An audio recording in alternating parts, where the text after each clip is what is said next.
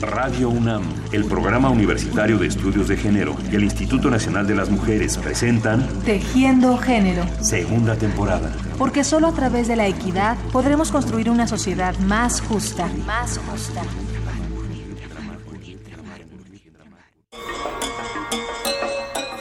Para hablar de la vejez y ante todo de la vejez de las mujeres, debemos comenzar por platicar sobre la palabra, o más bien las palabras que la nombran. Vejez, ancianidad, senectud. Y asomarnos también a algunos de los eufemismos que la ocultan. Tercera edad, edad avanzada, edad provecta.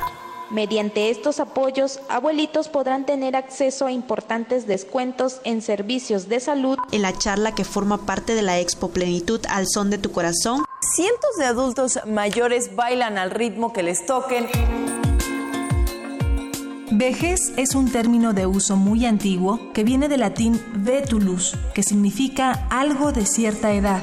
Ancianidad y anciano son expresiones derivadas del vocablo romance ansi, que quiere decir simplemente antes, y se utilizan con el sentido que ahora les damos, más o menos desde el siglo XIII. Por su parte, senectud se desprende del término latino senex, que es el equivalente a viejo, y comparte raíz con palabras como senado, señor y señora.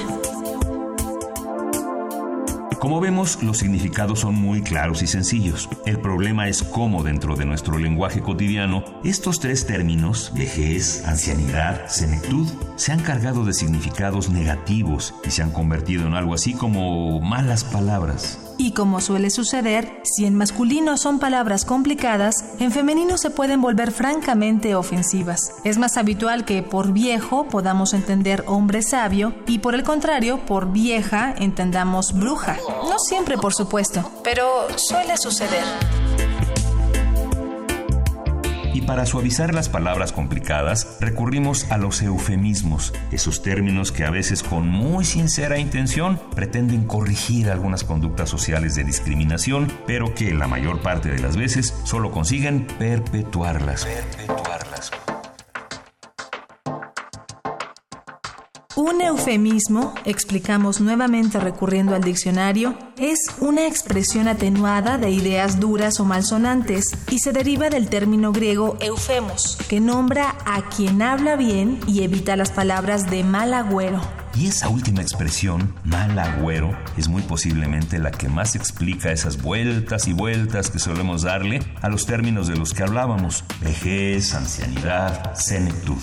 Somos una sociedad que le tiene miedo a la vejez y por lo tanto somos muy torpes para nombrarla. Vejez es solamente el nombre de una etapa de la vida. Lo que la vuelve más difícil es, entre otras cosas, el absurdo temor y los prejuicios que tenemos para pensarla y referirnos a ella. Hoy en Tejiendo Género hablaremos de las visiones y los prejuicios en torno a la vejez de las mujeres. Acompáñenos. Tejiendo Género. Conduce Rita Abreu. Pues precisamente hablando de estas palabras, nuestras invitadas todavía tienen otros términos para esta etapa de la vida, pero eso lo vamos a dejar para minutitos después, después de decirles que hoy iniciamos el último mes de la segunda temporada de Tejiendo Género y nos da mucho gusto. Es un tema, creemos que muy buen reto para tocarlo aquí en estas reflexiones de todos los viernes por la tarde. La vejez, en esta ocasión, visiones y prejuicios. Pero sí vamos a, hablar, pues lo más profundamente que se pueda de llegar a esto de ser viejas. Voy a presentar a nuestras invitadas. Verónica Montes es socióloga por la UNAM y en el Colegio de México obtuvo los grados de maestra en demografía y doctora en ciencias sociales con especialidad en población. Forma parte del Sistema Nacional de Investigadores y se desempeña como investigadora del Instituto de Investigaciones Sociales de la UNAM. Dentro de su amplio currículum nos interesa destacar su interés por investigar en torno a la problemática específica de la población adulta mayor de 60 años.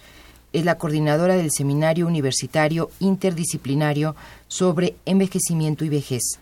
Desde él se integró recientemente la Red Universitaria de Envejecimiento y Vejez. Gracias por estar aquí, Verónica. Gracias, Rita, es un gusto. Es la casa de las dos porque son dos universitarias. En el caso de Ana Luisa Sosa, ella es egresada de la Facultad de Medicina con especialidad en psiquiatría, es maestra en psiquiatría, psiquiatría por la UNAM y es doctora en epidemiología psiquiátrica. tiene estudios en Inglaterra, en el Instituto de Psiquiatría del King's College University en Londres. Es responsable del Laboratorio de Demencias del Instituto Nacional de Neurología y Neurocirugía Manuel Velasco Suárez. Es miembro del Sistema Nacional de Investigadores y es profesora de la Facultad de Medicina de la UNAM. Ana Luisa, bienvenida. Muchas gracias. Gracias por estar aquí con nosotros. Voy a recordarle al público que en este programa en vivo ustedes pueden participar con sus comentarios, preguntas, sus propias reflexiones sobre el tema de la vejez en estas visiones y prejuicios. En Facebook y en Twitter estamos en Tejiendo Género y en el teléfono pueden ustedes marcarnos al 5536 8989. Si prefieren escribirnos, la dirección es tejiendogénero@gmail.com. Recuerden entonces, el teléfono es 55 36 89 89. A su manera de ver cuál es el peor de los prejuicios que tenemos en la sociedad mexicana en contra de la vejez. Y tenemos también cuatro libros que ponemos a su disposición. Todas las personas que se comuniquen por cualquiera de estas vías pueden ganarse estos cuatro libros que al azar se van a, obsequiar a cuatro personas al azar. Familias en el siglo XXI es el título, Realidades diversas y políticas públicas. Las autoras son Susana Melgar y Lucía Lerner. Así que si usted quiere tener un panorama de las familias en el siglo XXI, pues comuníquese a este programa para ser uno de los cuatro ganadores de este texto.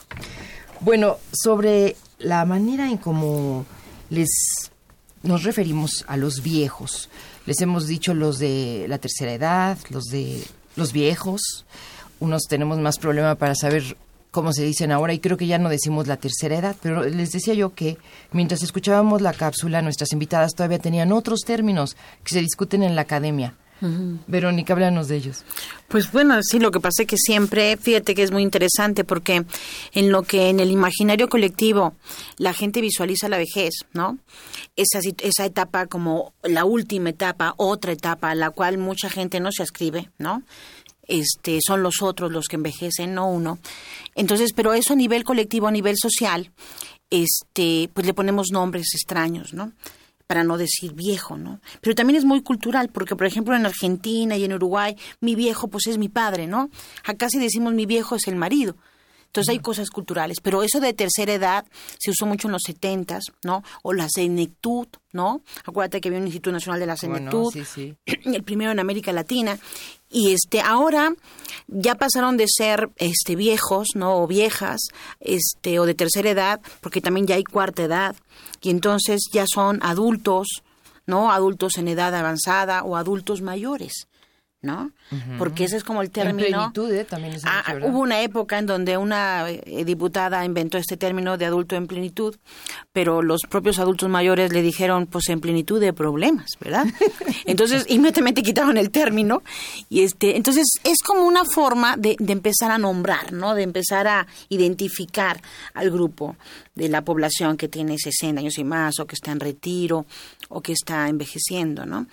Pero, pero lo importante es que cada vez más hay como una visión de que es una etapa muy legítima en la vida, no muy legitimada, más, más visible cada vez. Eso es importante. Decían ustedes que se dice gerontolescencia. Como una adolescencia, pero de, de, esta etapa de la vida, gerontolescencia. Pero eso podría significar cosas simpáticas, ¿no, doctora Ana Luisa? ¿Cómo ves? Pues sí, yo creo que podría este, hacer referencia pues algunos aspectos eh, gozosos podrían ser, ¿no? Del envejecimiento, de la forma en que se puede vivir hoy, y de, hecho que mucha gente está viviendo su vejez, ¿no? Ahora venimos en un grupo, los que venimos, que bueno, porque somos muchos, y entonces esto va a marcar una serie de diferencias porque pues las mayorías siempre pesan, ¿no? Entonces somos un grupo muy importante, pero si nosotros pensamos en nuestras abuelas, ¿no? Eh, a los eh, hace 20 o 30 años, ¿no? Una mujer de, de 60 años, pues ya era completamente una, una persona muy mayor que vestía de negro, con medias, con el zapato largo, con el chongo, ¿no? Y ahora, bueno, aquí en Latinoamérica o también en, en Europa uno puede encontrar mujeres de 60 años con el cabello teñido de azul, Absoluto, sí. en jeans y, y totalmente con otra actitud y con otra postura ante esta etapa de la vida. Vamos a hacer una pequeña pausita para ajustar aquí unas cosas que tenemos aquí, un problemita de sonido y regresamos aquí a Tejiendo Género. No se vaya, volvemos con el tema de la vejez.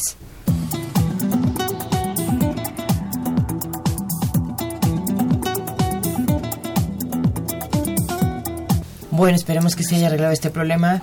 La doctora Ana Luisa nos decía cuánto ha cambiado la imagen de la abuela, de aquellas abuelas de los años 50, 60, que se vestían de negro y tenían el chongo todavía, a lo que decías ahora que pueden andar en jeans y traer el pelo azul, ¿no? Viviendo la gerontolescencia. La gerontolescencia. Pero doctora, tú como psiquiatra dinos, en realidad, eh, ¿qué determina la vejez, digamos, eh, desde tu área? ¿Cuándo empezamos a ser viejos? Bueno, yo creo que empezamos desde que nacemos, pero cuando ya fisiológicamente ya hay rasgos, hay indicadores de que ya pasamos, entramos a esa etapa. Yo creo que, que lo que debe marcar las etapas de la vida son cambios objetivos. Aunque vemos, hay personas ¿no? que pueden empezar a vivir eh, de manera diferente, aunque esos cambios no se hayan presentado. Y eso puede tener que ver simplemente con una actitud. Sí, yo creo que hay una serie de cambios que son propios de la, de la edad, del paso del tiempo, ¿no? Como son la, la pérdida de, de, agilidad, de velocidad, eh, los cambios físicos, ¿no? De sentido, eh, porque uno va perdiendo rápido la vista, por ejemplo. ¿no? Sí, disminución de los órganos de la percepción, de la vista, del oído, de la fuerza muscular, de la agilidad mental, eh, la, la apariencia física, ¿no? Entonces, bueno, yo creo que eso va marcando las diferentes etapas, ¿no? Y cada quien va sintiendo, porque la, la, vejez es un proceso muy heterogéneo, ¿no? Hay personas que a los 70 años pueden estar mejor que una de 50, ¿no? Y al revés, o gente que a los 50 puede estar muy envejecida, ¿no? Por los aspectos genéticos, por su historia de vida. Entonces yo creo que esos cambios que van marcando eh, la necesidad de de hacer modificaciones en nuestra vida diaria, en nuestras rutinas, son lo que realmente cambian las diferentes etapas de la vida. También si pensamos, Verónica y Ana Luisa, cómo es larga la etapa, ¿no? Decimos la última Claro, parte de la vida, pero resulta muchísimo. sí que al aumentar la esperanza de vida eh, ya es una etapa muy muy larga y no es lo mismo tener 60 que 70 que 80 que 90. No, fíjate que hay una cosa que es maravillosa, pienso yo, como fenómeno sociológico, ¿no? Y es que tú mencionabas a las abuelas, ¿no? Las abuelas de ahora que tienen 70, 80 años a lo mejor, 60 años, pues nacieron en un momento en la historia de nuestro país y en la historia de la humanidad en los países en desarrollo que nunca se esperó que vivieran tanto tiempo. ¿No? Imagínate que en 1930 una persona que nacía en ese momento tenía más o menos 30, 32 años de esperanza de vida. Mi mamá nació en el 30 y tiene 76 años, ¿no? Y entonces, o sea, ella jamás, como muchas mujeres mayores, jamás esperaron vivir tanto tiempo. Entonces, además de que es una etapa ya muy visible, es una etapa que tiene 20 años. O sea, la esperanza de vida después de los 60 años en México es de 21 a 23 años para hombres o para mujeres.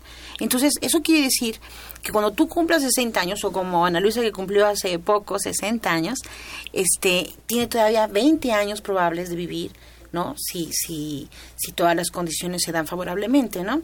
Pero como bien dice también Ana Luisa, nuestro país es muy heterogéneo, es multicultural.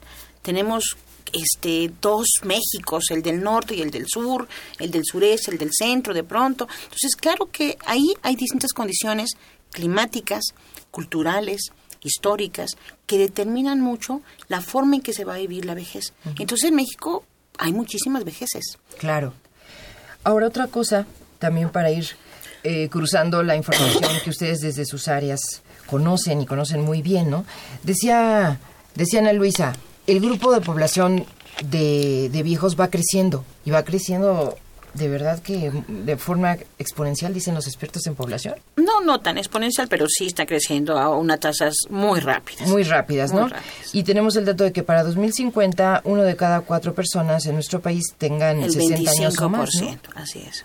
Además, 3.5 millones de adultos mayores se encuentran en condición de pobres, ahí Así donde ya vamos a ir cruzando vamos. Categorías, ¿no? Pero bueno, rápidamente el teléfono a disposición del público para que participen con nosotros en esta charla de hoy, en esta reflexión de Tejiendo Género, es 55 36 89 89. Si prefieren, por las redes sociales en Facebook y en Twitter nos encuentran como Tejiendo Género y en el correo electrónico tejiendogénero arroba gmail.com. Eh, el punto sería también conocer las diferencias entre envejecer como mujer o envejecer como hombre si nos apuntas alguna sociológica y luego vamos a la médica. Excelente. Pues mira, a mí se me ocurren varias cosas. Primero, una cuestión demográfica para el público, es algo que en demografía es como muy básico, que es, hay una feminización del envejecimiento. Quiere decir que las mujeres, por su mayor esperanza de vida, ¿no? tienden a ser la mayoría en el conjunto de la población adulta mayor. No, no solamente de México, a nivel mundial hay cambios importantes. Por ejemplo, mujer, en la población de 80 años y más, hay una grande, grande proporción, no recuerdo exactamente ahorita, por ejemplo, en el de Cuba, en el de México, de mujeres mayores. Los hombres, por desgracia, por su esperanza de vida menor, mueren antes. Entonces no llegan a edades demasiado avanzadas, ¿no? Por supuesto que hay casos de 100 años y demás, pero son este, sobresalientes, ¿no? Eso es una cosa muy importante. Por eso se llama feminización del envejecimiento. Y la otra cuestión que me parece muy, muy importante es el rol social de las mujeres. Las mujeres, al momento en que se retiran de pronto del mercado de trabajo, si es que algún día trabajaron, ellas están muy insertas en el núcleo de la familia. Entonces sus redes sociales son muy cercanas. Y esto parece en la literatura, se ha demostrado que es un elemento muy importante para tener pues una mejor condición de vida, a pesar de que en nuestro país las condiciones para ser, un, de ser mujer y además ser mujer anciana son tremendas, ¿no? Son muy difíciles en términos socioeconómicos, ¿no? A lo mejor en las primeras etapas, cuando todavía están fuertes y pueden hacer eh, precisamente actividades domésticas o cuidar a los nietos, pues juegan un papel que todavía es lo que pasa es que lo hacen lo hacen durante toda su vida Rita. Lo hacen durante toda su vida. El tema es que el trabajo doméstico en sí mismo no es reconocido. Entonces no es valuado no es valorado ni por la familia ni por la sociedad. Aunque lo siguen haciendo desde niñas incluso empiezan a hacerlo hasta la Ahora, Ana Luisa, el punto sería cómo llegamos a la vejez las mujeres. ¿Qué, ¿Cuáles son nuestros principales padecimientos? Yo creo que por un lado es un hecho, ¿no? Que vivimos más las mujeres. Eh, después, las mujeres que hoy en día son viejas, como decía Vero, pues tienen una serie de, de factores que las hacen vulnerables. El tener una edad avanzada, y también por su edad avanzada y la época en que les tocó vivir tuvieron pocas oportunidades de educación y de trabajo. Entonces hay mujeres, por ejemplo, que el primer salario que han recibido en su vida ha sido su pensión de vejez que les da el Estado. Y esto ha generado, curiosamente, un fenómeno muy interesante de empoderamiento, ¿no? Con estas pequeñas becas que del gobierno y es su primer salario en la vida. Entonces, bueno, con estas historias, porque el, proceso de envejecimiento, como decíamos, es muy dinámico, pero tiene que ver con, la historia, no solo personal, sino social que le toca a uno vivir. Eh, como decíamos, las que estamos ahora en el baby boom, somos muy afortunadas porque tenemos otra historia muy diferente en cuanto a oportunidades, en cuanto a eh, conceptos, en cuanto a actitudes, en fin, vamos a vivir de manera muy distinta, ¿no? Pero hoy en día nuestras adultas mayores, que es una manera como, como les llamamos de acuerdo a las recomendaciones de la Organización Mundial de la Salud, pues están en situaciones muchas veces de triple vulnerabilidad, la edad, el género y la pobreza. Se va acompañada de otros males, ¿no? La poca educación, factores de vulnerabilidad para enfermar. Y bueno, a la pregunta que tú me decías, ¿cómo envejecen los hombres y las mujeres? Se han observado hechos muy curiosos. Uno que que parece un poco hasta jocoso también, ¿no? Este, donde se ha visto que las mujeres que viven mal más más años, ¿cuáles crees tú que sean? Mm, ¿De qué? ¿De un sector social en específico? Un grupo particular. un grupo particular? Pues pensaría que a lo mejor clase media. No, no por clase social, sino por un grupo. En este grupo es el, el género mujeres y el estado civil solteras. Ah, muy bien, muy bien. las mujeres ah. que viven mal son, las solteras, Y los hombres que viven más son los casados. Ah, al revés, justamente. Exactamente.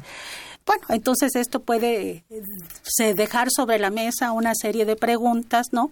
Donde a lo mejor estas mujeres que, que son solteras pueden dedicarse más a su autocuidado y las mujeres que son casadas pues siempre están más más entregadas al cuidado de la familia. El esposo siempre está muy bien cuidado verdad es una maravilla tener un esposo verdad una garantía de muchas cosas alguien que cuide el hogar las tareas domésticas el presupuesto familiar en fin. Pero bueno aquí también es muy importante hacer notar que las mujeres que llegan a edad avanzada comparando con los hombres que llegan a estas edades también hay una diferencia importante, sustancial. las mujeres llegan más enfermas que los hombres. Los hombres llegan en un mejor estado de salud.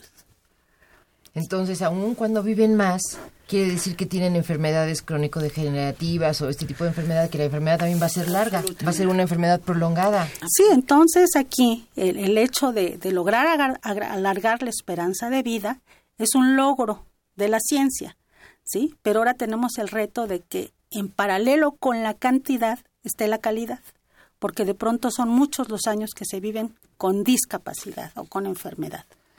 Les recordamos que estamos iniciando en este mes el tema de la vejez, que hoy precisamente estamos hablando de visiones y prejuicios y que usted puede con, participar con nosotros, reflexionar aquí en Tejiendo Género, comentarnos por qué creen que envejecen diferente los hombres y las mujeres, si están de acuerdo con lo que están diciendo aquí nuestras invitadas, o por qué tenemos tantos prejuicios a la vejez. Ayer un chico muy joven aquí en Radio NAM nos hacía esa pregunta, pero ¿por qué no nos gusta tener canas? ¿Por qué no quisiéramos perder el atractivo? ¿Por qué nos da coraje tener la arruga? Y nos hacía tantos porqués que sentíamos que no teníamos respuesta para tantas cosas. Sabemos que la sentimos, pero no, no sabemos por qué exactamente. Y voy a recordar entonces los teléfonos en cabina 55 36 89 89. En Facebook y en Twitter estamos como Tejiendo Género y el correo electrónico es tejiendogénero@gmail.com. No olviden este número 5536 89 89. Vamos a, retomar entonces ahora desde el punto de vista otra vez de Verónica Montes de Oca, que tiene un estudio que es muy, muy rico, que va haciéndonos leer cosas que a veces hasta nos duelen en los olvidos. ¿Cómo se llama tu texto que dice? Hay uno sobre la memoria. ¿no? Yo, mira, a propósito de memoria, yo ya estoy como para tomar una terapia de memoria. Es que no me traje mi, mi, eh, mi, mi, cuaderno y mi cuaderno está bueno. Pero a mí me llamó mucho la atención cuando hablabas también de las personas que eligen los asilos, mm. que me decían es más usual en las mujeres que en los hombres y es también una, eh, digamos, quitarse de enfrente como no te voy a dar el problema ¿no? Como en este respeto increíble de las mujeres de decir, ni siquiera te voy a dar esas molestias, ¿no? Bueno, es, es un poco complicado. Sí, porque era como una automarginación, tú hablabas, y eso... Eh, es, es como, mira, hay varias cosas. Eh, las mujeres mayores, por ejemplo, que estén institucionalizadas, ellas deciden de pronto, es porque es una cuestión que no te aceptan si tú no estás convencida, ¿no? Pero por el otro lado también hay mucho abandono, Rita. En la Ciudad de México a la semana se dejan cuatro personas mayores. Y es muy grave eso que está pasando en una sociedad, en una ciudad que tiene una política de vejez, que es la política que pide mucha conciencia, una constante trabajo alrededor de ese sector de la población. Y, y es una, digamos, una política que es muy estudiada en el mundo y en América Latina es una de las más reconocidas. Obviamente es perfectible como todas, pero es muy lamentable porque la política de la Ciudad de México va avanzando, pero la sociedad mexicana no. ¿Y por qué la marginación? ¿Por qué el olvido? ¿Por qué la negligencia o el abandono? Y es que, claro, o sea, la vejez en sí misma es, es una novedad para la sociedad, ¿no? Nadie esperaba vivir tantos años y las sociedades no se prepararon, las familias menos pero también hay una sociedad, hay una situación como de compresión, de mucha presión familiar. El empleo, la falta de recursos, la falta de educación, este, la familia siempre, los hijos siempre ven por sus propios hijos, no ven hacia los padres. Siempre la cuestión es descendente, ¿no? Es muy raro cuando es ascendente también. Pero hay una generación sándwich ahora, Rita. Una generación que tenemos hijos, pero que también tenemos padres. Y padres que viven muchos años, afortunadamente, pero esa situación no la previmos.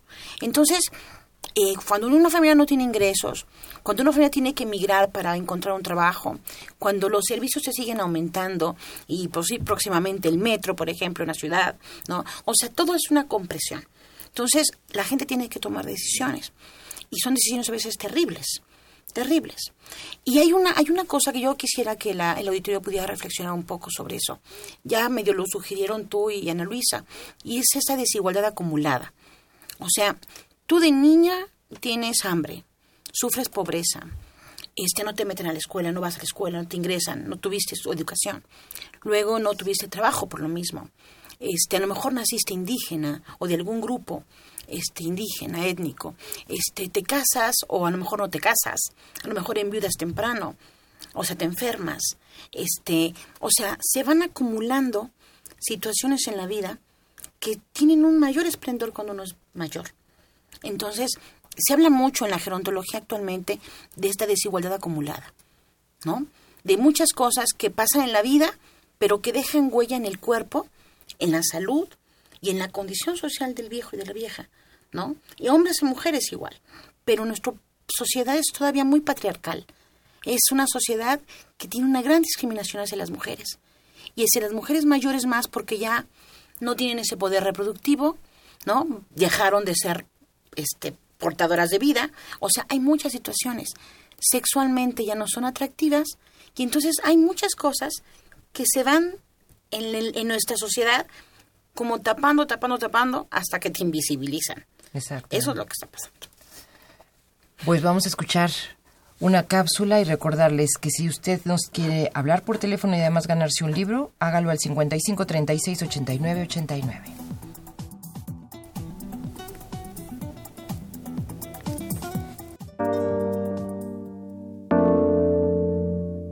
Según parece, según nos han contado algunos y algunas que lo saben porque ya llegaron, la vejez, como todas las edades y etapas de la vida, es un comienzo, el principio de algo, la puerta a una forma de vida diferente. Nuestra vida tiene muchos puntos de partida, muchos arranques, muchos replanteamientos, cada edad marca uno especial. Pero lo que posiblemente distingue a los cambios que se inauguran en la vejez es que en buena medida están regidos por las pérdidas, por la contingencia, por lo inesperado. Se cambia de vida porque la salud merma, porque alguien cercano e indispensable muere, porque otros más jóvenes modifican sus planes de vida, porque los recursos económicos disminuyen, porque la movilidad física se limita.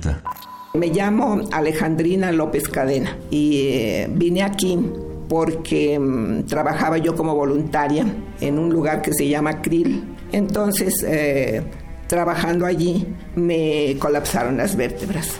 Y cuando me enfermé, pues estaba yo muy mal. Estuve dos meses en el hospital que casi no me podía yo mover. Y entonces una de las hermanas allá me recomendó, ¿por qué no se va a México y se va a un asilo? Desde agosto de este año, Alejandrina vive en un asilo agradable y sencillo en el Distrito Federal. Ella tiene 77 años y cierra con esta decisión una etapa de 33 años de vida en la Sierra Tarahumara, donde trabajaba como voluntaria en una misión y daba clases de inglés para sostenerse. Años antes, ella formó parte de la generación de estudiantes que inauguró la ciudad universitaria. Ejerció su carrera de contadora, se casó, enviudó pronto, no tuvo hijos y a los 44 años eligió viajar a Krill y quedarse ahí. Encontró una nueva vida y disfrutó esa decisión. Alejandrina está aprendiendo a vivir de otra manera, iniciando a los 77 años la vida que la enfermedad eligió para ella, pero sabe que su actividad y su trabajo han sido útiles y eso la ayuda a seguir adelante. Sin embargo, esta certeza, esta claridad sobre el valor de lo que uno ha hecho, no es lo más común entre las mujeres ancianas de México, y resolverlo es una de nuestras grandes tareas pendientes. La mayor parte de la población de los asilos para ancianos en México está conformada por mujeres. En algunos casos se trata de mujeres que, como Alejandrina, buscaron un lugar para gozar de seguridad, protección e independencia, pero en otros, en muchos otros casos, se trata de mujeres que se excluyeron del núcleo familiar para no ser una carga y que viven su vejez con una sensación de haber concluido su vida útil. Ellas están menos preparadas para esos cambios porque su vida caminó en la mayor parte del tiempo en función de otros y de otras, y es un reto muy complicado modificar la perspectiva, entender nuevos códigos de convivencia y aprender a decidir en soledad y por sí misma, decidir sobre las cosas más importantes y sobre las minucias de la vida. Haría falta que alguien les diga que de verdad lo que hicieron fue importante, necesario, fundamental. Haría falta que alguien las apoye para ser fuertes y para poder seguir adelante, para emprender con más fuerza su nuevo comienzo. nuevo comienzo. Conversemos, reflexionemos, compartamos experiencias. Género. Hablar para transformar. Bueno, pues escuchábamos la historia de Alejandrina, que sí es una historia muy, muy singular. Decía Yuriria cuando la entrevistó que pues es como toparse con las mujeres que tienen que hacer la vida de nuevo, reinventarse, recomenzar. Y esto también psicológicamente hablando, bueno, es todo un reto enorme, ¿no? ¿Qué tan preparadas estamos o, o cómo hay que prepararse? Yo creo que esa es eh, una de las claves, ¿no? Este, habitualmente había un proyecto de vida que terminaba ah, después de la jubilación, la gente se sentaba prácticamente a esperar que le llegara la muerte y se acababa la vida en poco tiempo, ¿no? Ahora la gente se jubila y puede vivir 20 años más tranquilamente. El problema es que no se planeó. Entonces las personas a veces no tienen los recursos, ¿no? A veces heredan en vida a los hijos y se quedan en la calle o no tienen un ahorro, ¿sí? Y no tienen sobre todo un proyecto de vida. Entonces hay un libro precioso de Simón de Beauvoir que se llama La vejez, que es un ensayo bellísimo, ¿no? Donde ya ella, pues desde hace muchos años fue una mujer realmente muy adelantada para su época, decía que parte de lo, de lo necesario para envejecer era tener metas, ¿no? Tener objetivos, intereses, interés por otros, ¿no? Algo que nos mantenga permanentemente interesados y motivados para seguir adelante y que siga siendo de nuestra vida una etapa gratificante en esos momentos. Yo quisiera también señalar que por un lado todos estos eh, prejuicios o tal vez el magnificar los aspectos que no son positivos de la vejez y, y que ha generado también algunos mitos, es esto tan frecuente que ya recibe un nombre y se llama viejismo. ¿no? a todos los mitos que están alrededor de la vejez, pero yo creo que poco hablamos de las ganancias que hay en la vejez y, yo creo que son también tenemos ganancias, ¿no? ¿Cuáles son? Bueno, pues yo diría, por ejemplo, que, que la madurez, la prudencia, la serenidad, ¿no? Yo la verdad este, estoy ingresando a las filas de los adultos mayores y me siento muy contenta de hacerlo. ¿Sí? No, no, no me siento temerosa ni discriminada, ¿no? Sino siento que tengo tanta energía, tantos proyectos, tantas cosas por hacer, pero ya en un escenario nuevo, con una serie de eh, ganancias a lo largo de los años, ¿no? Y yo creo que hay otra serie de situaciones que son excepcionales, ¿no? Pero si volteamos a ver los premios Nobel de literatura, pues son hombres que, y mujeres que tienen alrededor de 70, 75 años. Y esto refleja algo que nos pasa a todos, ¿sí? Que con la edad tenemos más historias que contar y nuestro vocabulario, si tenemos un envejecimiento normal, se enriquece. Yo desde muy niña disfrutaba enormemente de, de, platicar con los adultos mayores, ¿no? Porque su, su charla, su discurso, sus anécdotas, su forma de describir sus experiencias, pues puede ser algo muy, muy enriquecedor y muy agradable. Tenemos algunas participaciones del público. La doctora Margarita Cruz dice, felicidades por el programa. Saludos, Margarita. Creo que lo fundamental es la falta de cultura al envejecimiento. Las felicito por dedicar el programa a hablar de este tema, que es el envejecimiento. Y dice la doctora María que ¿quién vive más feliz? Les pregunta, ¿las solteras o solteros? ¿Las divorciadas, los divorciados, hombres o mujeres? Uy, qué difícil. Mira, yo creo que las mujeres hemos tenido una revolución en las últimas décadas impresionante. Entonces, yo creo ¿no? que, que las mujeres, no importa la situación del Estado civil, siempre y cuando realmente reconozcan y desarrollen todo su potencial. Sin embargo, hay muchas mujeres que tienen necesidades que no han sido satisfechas, ¿no? Y, y por eso creo que a veces no tienen pues las oportunidades para vivir plenamente su vida incluso en la vejez, ¿no? Pero en los hombres, eh, me preocupa mucho, fíjate que los hombres, qué bueno que estamos entejiendo género, porque hay muy pocos estudios sobre la masculinidad en la vejez, ¿no? Yo nada más conozco un trabajo fantástico de Miguel Ramos en Perú, por ejemplo, ¿no? Aquí Juan Guillermo Figueroa del colegio está tratando también de analizar el tema, pero los hombres no están cambiando al mismo ritmo que las mujeres. ¿No? Y, y no se están dando cuenta de lo maravilloso que es llegar a la vejez, ¿no? Yo, yo recuerdo unas entrevistas de unos mayores que no, no les gustaba ir a clubs, ¿no? A grupos. Y, y, y uno de ellos me dice una cosa, ¿cómo me tardé en venir? si me hubiera dado cuenta de lo maravilloso que era oler el pelo de estas mujeres, sus perfumes, bailar junto a ellas, convivir más tiempo, ¿no? Mi etapa de la vida se hubiera enriquecido mucho más. Y sin embargo no, no se dio cuenta, ¿no? Porque, y él me dijo una cosa muy interesante, a nosotros no nos enseñan a socializar igual no nos educan igual que las mujeres. Fíjate, la perspectiva del, del Señor decía es que a ellas les dan más herramientas para convivir con la sociedad más fácilmente que a nosotros. A nosotros nos hacen depender de las mujeres. Y creo que en esa lógica, un poquito, viéndolo desde el otro lado, también es cierto. Los hacemos muy dependientes de la esposa, de la hija, y a veces en no disfrutar, este, estar solo también, ¿no? Entonces, no sé, la verdad que no sé quién pueda ser más feliz.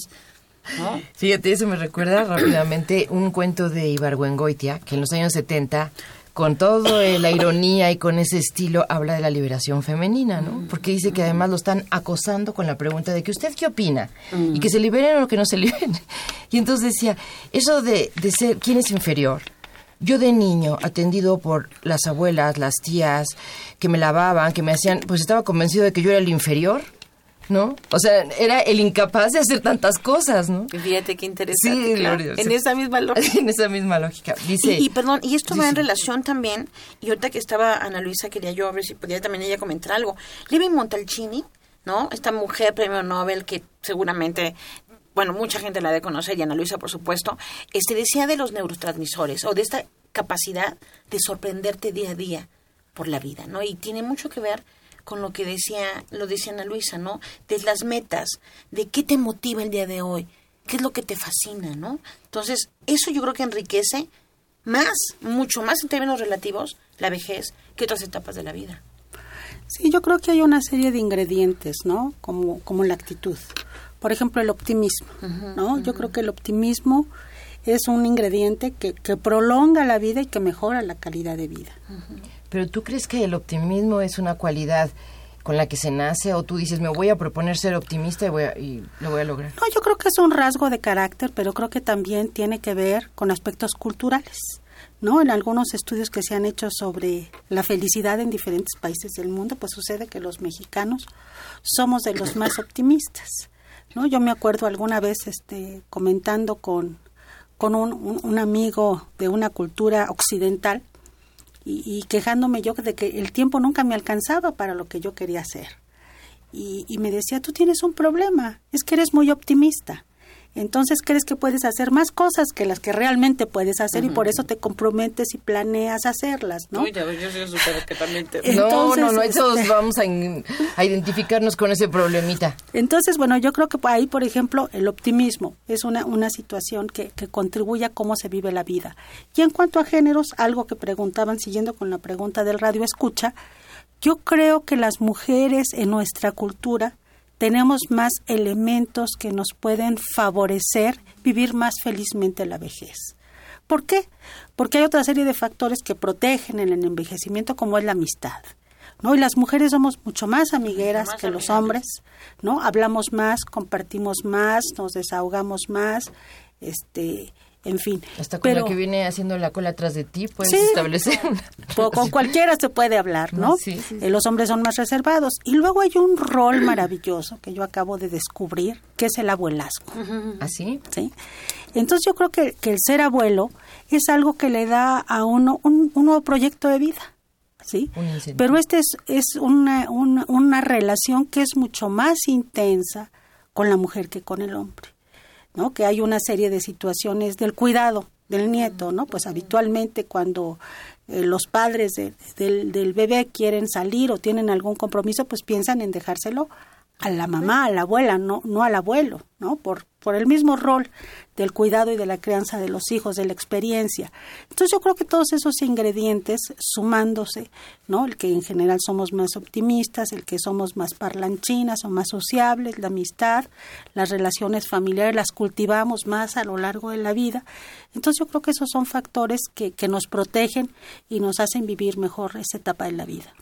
El teléfono es el 55 36 89 89. Lo repetimos con mucho gusto. Llámenos aquí a Tejiendo Género 55 36 89 89.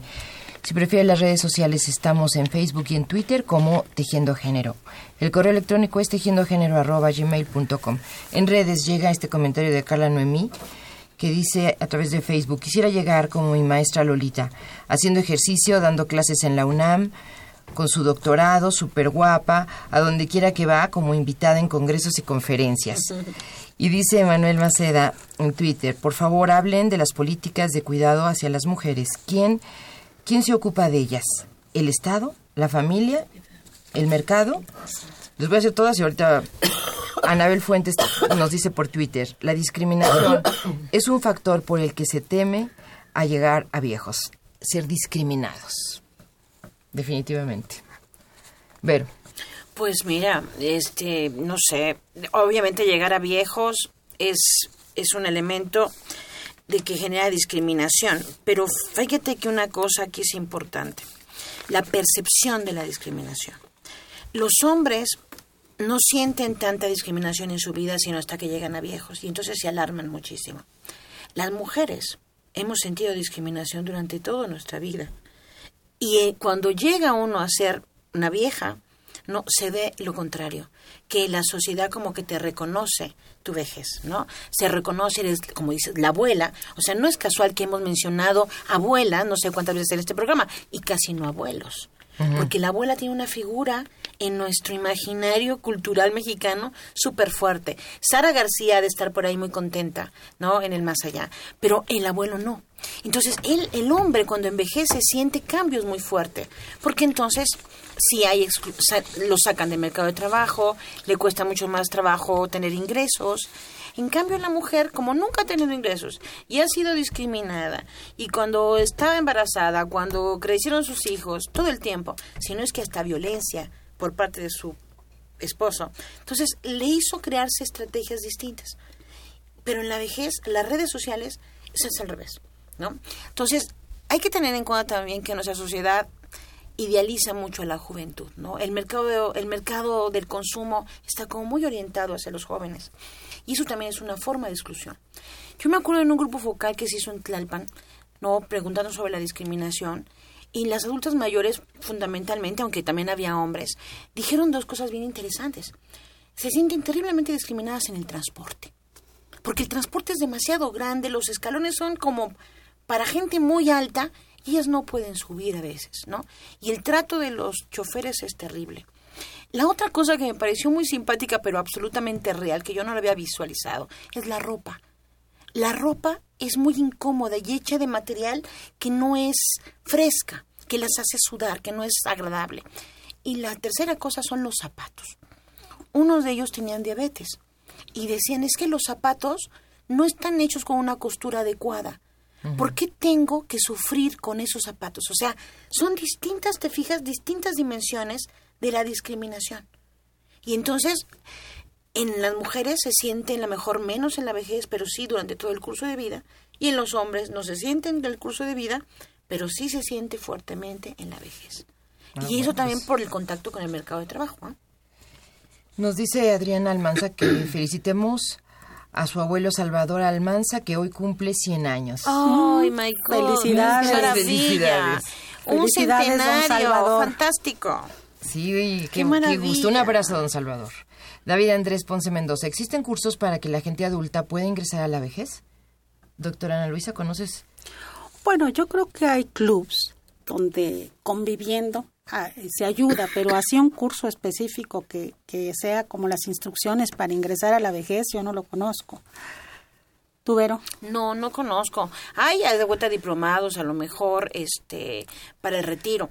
Hay uno muy interesante en la Escuela de Trabajo Social, la Escuela Nacional de Trabajo Social de la UNAM, que es, se llama Envejecimiento Exitoso. Es un diplomado.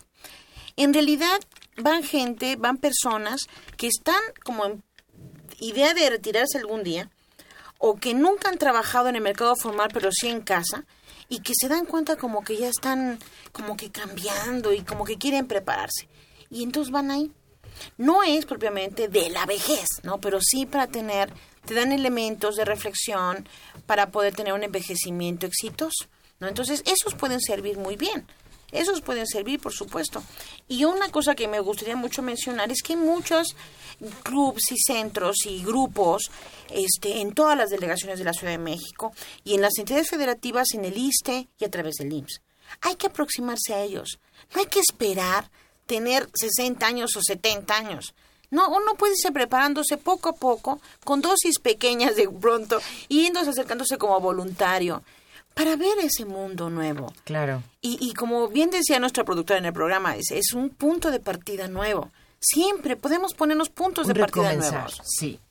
Marco Antonio Muñoz dice, el programa es muy interesante. Sergio Vázquez, sociólogo y docente, dice, nadie nos enseña a envejecer y es por eso que nos resulta difícil resignarnos a esa situación. No hay un respeto por parte de los adolescentes a los adultos mayores. Aquí ya toca el punto de intergeneracional. ¿Algún comentario a estos llamadas, doctora Ana Luisa? Sí, yo creo uno de mis, mis maestros, el doctor Miguel Krasoyevich, recuerdo que, que, tenía, que fue una de las personas que, que, me, que, me, aproximó a esta área del, del envejecimiento, el área del envejecimiento cognitivo, me acuerdo que tenía dentro de su oficina una caricatura que decía, no es que sea viejo, es que tú me ves viejo, ¿no? Y entonces aquí la percepción del otro, soy tan viejo como tú me ves. ¿No? La percepción del otro tiene un papel muy importante en la vivencia y en el, trato del adulto mayor. Entonces yo creo que aquí algo muy importante y qué bueno que tenemos esta oportunidad es la educación. Sí, por ahí hay, hay un cuento de los, de los hermanos Grimm, ¿verdad? Donde estaba un, un niño recolectando maderitas en el bosque de, de su castillo. Y entonces de pronto le pregunta el padre que por qué está juntando esas maderitas. Y entonces le dice que porque va a construir la cabaña de su padre para cuando sea viejo, porque el, el abuelo vivía en una cabaña arrinconada en algún rincón ahí del en algún extremo del bosque y no vivía dentro del castillo. Y dice el cuento a partir de ese día el abuelo vivió dentro del castillo. Muy bien. ¿verdad? muy bueno bueno, ay, este, nos estamos acercándose un poco al final. Hay muchas preguntas y todavía además nuestro cuestionario es largo, pero vamos a ver de qué nos da tiempo. Marisabel Silva Luna dice, yo creo que dentro de la sociedad la mujer está en una etapa más vulnerable, pero los hombres le ponen poco cuidado a su salud. Eso es cierto, la evidencia dice eso. eh, los hombres no... Hay todo un rollo con la masculinidad. Los hombres tienen que ser fuertes, no pueden llorar, no pueden manifestar que les duele algo. Entonces hay una cuestión que se construye ahí de cómo ser hombre en nuestras sociedades. Y eso hace que no se aproximen a los centros de salud para atenderse preventivamente.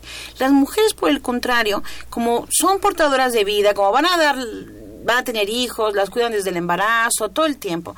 Y a veces las cuidan por los hijos, no por ellas mismas. Ese es un tema. Pero, pero están más protegidas, digamos, durante un tiempo.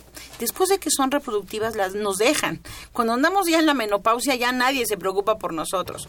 Y eso también es un problema pero sí los hombres no se procuran incluso los hombres están más expuestos al riesgo que las mujeres, ¿no? Y como que disfrutan ese riesgo, esa velocidad en el auto, esa, esa adrenalina permanente, este que a veces puede ser no muy muy agradable ni muy buena, muy saludable. Hay una, una cuestión que no quisiera dejar pasar que tiene que ver con el cuidado. ¿No? Hablábamos hace rato de la feminización del envejecimiento. Hay más mujeres. Y Anelisa mencionaba que son más mujeres y no estaban en un estado funcional muy, muy saludable, digamos, muy funcional, o no está, están padeciendo muchas enfermedades a veces simultáneamente. Y entonces, ¿quién cuida a las mujeres? Otras mujeres. Y a los hombres también, ¿quién los cuida? Otras mujeres. Entonces, el cuidado es una cuestión que se le ha delegado a otras mujeres. Sí, igual, y funciona lo mismo que con el trabajo doméstico, es invisible. Hoy en día hay una discusión muy fuerte a nivel internacional sobre las políticas de cuidado. Y nosotros hace poquito estuvimos en un seminario, dos días, hablando de la dependencia, y salía el cuidado todo el tiempo. El, el trabajo de cuidar en nuestras sociedades es tan grande que es casi igual al presupuesto de la Secretaría de Salud. Si le pusiéramos un monto de dinero a las horas que las mujeres en nuestra sociedad cuidamos a otros, sean niños, enfermos o adultos mayores o quien sea, o, nosotros, o sea, nosotros mismos, el tiempo que dedicamos a cuidar, porque hay una encuesta del tiempo del uso del tiempo. Ese tiempo le ponemos dinero, es casi igual al de una Secretaría de Salud. Entonces, es un montón de dinero. O sea, el trabajo que hacemos las mujeres tiene un valor muy importante y no es reconocido. No lo vemos, ¿no? Incluso lo imponemos. No quiere decir que los hombres no lleguen a cuidar. Hay maravillosos personajes que lo hacen, pero es mínimo, es mínimo. Y esto también quiere decir que no estamos distribuyendo ni el trabajo de cuidar ni el trabajo doméstico entre hombres y mujeres. Es importante, es importante. Adolfo López dice, los premios Nobel son ancianos y es por esa experiencia precisamente que reciben el premio, como lo que decía Ana Luisa. Pero dice Alejandra Rosas por Twitter, siento miedo a ser vulnerable y a perder capacidades físicas, depender de alguien más durante mi vejez. A mis 40 años creo profundamente en envejecer dignamente, en valorar cada arruga, así como cada experiencia. Pues yo creo que qué bueno que se preocupe y es momento y está perfectamente en el momento para empezarse a preparar, para que no lleguen esos eh, problemas de salud ni funcionalidades limitadas. Está perfecta para el momento. Qué bueno que tenga preocupación. La actitud, ¿no? Lo que tú decías. Bueno, yo quisiera, pues, eh, que está aquí Ana Luisa y es una especialista en temas muy importantes como la demencia. Y yo sé que para el, eh, las personas que entran ya a la etapa ya de adultas mayores mayores, ya hablando de estas diferentes situaciones de vida, el asunto de tener un Alzheimer, que es lo más común, que además cualquier eh, error, cualquiera, cualquier falta de memoria ya empiezan a pensar si es un principio de una enfermedad más grave. ¿Cómo está la situación de las demencias en nuestras adultas mayores en México, Ana Luisa? Bueno, pues aquí tengo, tengo el gusto de compartirles que hace algunos años se decía que no teníamos estudios en México, que no teníamos números propios. Hoy tenemos tres diferentes encuestas que nos dan datos sobre este tema. Y bueno, yo he tenido la oportunidad de trabajar sobre todo dentro de la encuesta nacional de salud, que es la encuesta principal, la encuesta eje de las encuestas de salud de nuestro país. Por primera vez el año pasado logramos que se incluyera a los adultos mayores. Y entonces ahí evaluamos cómo estaba su estado cognitivo, su funcionalidad. Y bueno, tres estudios diferentes de alguna manera reportan una cifra muy cercana, que es entre el 7.5 y el 8%, ya en números ajustados, decimos este, estadísticamente, de nuestra población. Entonces eso quiere decir que en México tenemos ahorita alrededor de 800 mil personas con demencia en nuestro país. Y esto, el principal factor de riesgo es la edad, porque cada cinco años, cada quinquenio se duplica. Entonces, a los 60 años podemos tener el 2.53%, a los 65 el 5%, de tal manera que a los 80, 90 años puede ser uno de cada tres, ¿sí? o hasta uno de cada dos conforme avanza la edad. Y aquí el factor de riesgo más sólido es la edad. En lo que es poco consistente es lo del género. Y bueno, aquí, por ejemplo, por un lado las mujeres viven más, hay más mujeres con demencia en el mundo, ¿sí? Pero también, sobre todo en los países de bajo ingreso como el nuestro, hay otro factor aunado a los factores de riesgo para la demencia, que es la baja escolaridad. ¿No? Entonces, eh, las mujeres tienen menos, sobre todo las que ahora son adultas mayores, tuvieron menos oportunidad de estudiar que los hombres. Entonces, este factor que es protector está ausente, ¿sí? Y entonces hay más mujeres con, con demencia, pero aquí medían mucho estos factores. ¿Sí? La, el mayor número de mujeres y, la educación. Bueno, pues vamos a, retomarlo si nos da tiempo al final, pero ya estamos a cuatro minutos. Evangelina Cruz dice, en este país no se nos enseña a cuidar a las viejitas, a nuestras mamás. En muchos casos, las esposas no dejan tener amigas a los... Los esposos no dejan tener amigas a las esposas y por eso sus redes son muy pequeñas y terminan solas, sin amigas. Olivia Sánchez de Coacalco dice, ¿la discriminación se debe a que los hombres tienen dificultad para aceptar su vejez? Es una pregunta. ¿Cuál es la experiencia de ustedes en este terreno? ¿A los hombres les cuesta más trabajo aceptar su vejez? Mucho más. Yo creo que hay un cambio de roles, ¿no? Porque la vida del hombre se gira mucho alrededor del trabajo, entonces pierden poder, pierden un, rol, eh, cambia totalmente. de ser. Y el, y el trabajo es muy excluyente también. ¿No? Y eso excluyente el mercado de trabajo porque las empresas no quieren gastar más de pronto, no quieren quieren reducir sus costos en función de reducir al, al, personal y personal que tiene más riesgos o que puede ser este supuestamente menos productivo, entonces lo excluyen más fácilmente. Y eso eso eso es muy brusco, digamos, ¿no? eso es muy doloroso. Sí, es una pérdida fuerte, ¿no? es una pérdida.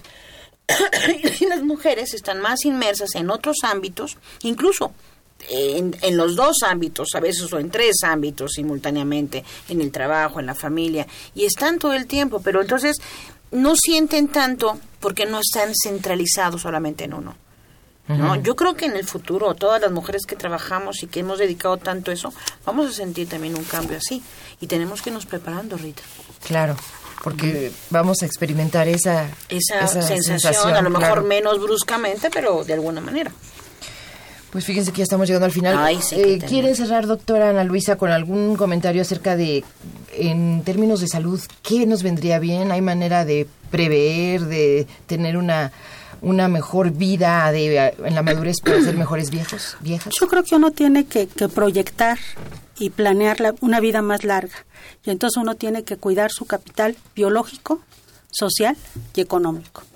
Esa sería mi principal recomendación. Yo creo que si llegamos con esos tres capitales acompañándonos en esta etapa de la vida, esta etapa puede vivirse de manera muy diferente y sobre todo de una manera más gratificante. Capital biológico, social, capital social y, capital económico. Bueno, pues a trabajar, mira, ya tenemos nueva. ¿Algún comentario final? Pues, eh, pues también pensar en que, en que esta maravillosa etapa en la que vive nuestro país, demográficamente hablando, nos está dando señales de cómo va a venir el futuro para México. Y eso es, el momento de prepararnos está ahora y no pensar únicamente en que el ingreso económico puede darle felicidad a las personas, sino son una serie de características de preparación personal, de, este, social, familiar, comunitaria. Tenemos mucho que trabajar a nivel de la comunidad, mucho con voluntariado. Tenemos que crear redes. Nuestro capital es eso. México todavía tiene una gran familia, tiene una gran sociedad, tiene buenas personas y tenemos que trabajar con eso. No pensar únicamente en atesorar, en acumular o en tener únicamente sino un sistema de protección social que vaya más allá del gobierno. Y, que los jóvenes que nos están escuchando, las mujeres y los hombres jóvenes que nos están escuchando, empiecen a prepararse también para su propio envejecimiento. Pues muchísimas gracias a nuestras invitadas de hoy, a la doctora Ana Luisa Sosa, y a Verónica Montes de Oca por venir aquí a nuestro programa. Eh, Evangelina Cruz, Sergio Vázquez, la doctora Margarita Cruz y María Isabel Silva se ganaron el libro de hoy, que es Las familias en el siglo XXI, realidades diversas y políticas públicas. Y les ofrecemos el tema de abuelas precisamente el viernes próximo aquí en Radio Universidad a las 6 de la tarde. En la investigación y difusión, María Fernanda Rodríguez Calva, Galia Cosi también está en esta área. En la realización sonora, gracias a Daniel Sánchez, en la operación técnica Arturo González, en la producción Yuridia Contreras. Y en nombre de todo el equipo, Rita Abreu les desea muy buenas tardes. Gracias, Verónica. Gracias, Doctora Ana Luisa, es un placer. Muchas gracias, Rita. Buenas tardes. Radio UNAM, el Programa Universitario de Estudios de Género y el Instituto Nacional de las Mujeres presentaron Tejiendo Género. Segunda temporada. Porque solo a través de la equidad podremos construir una sociedad más justa. Más justa.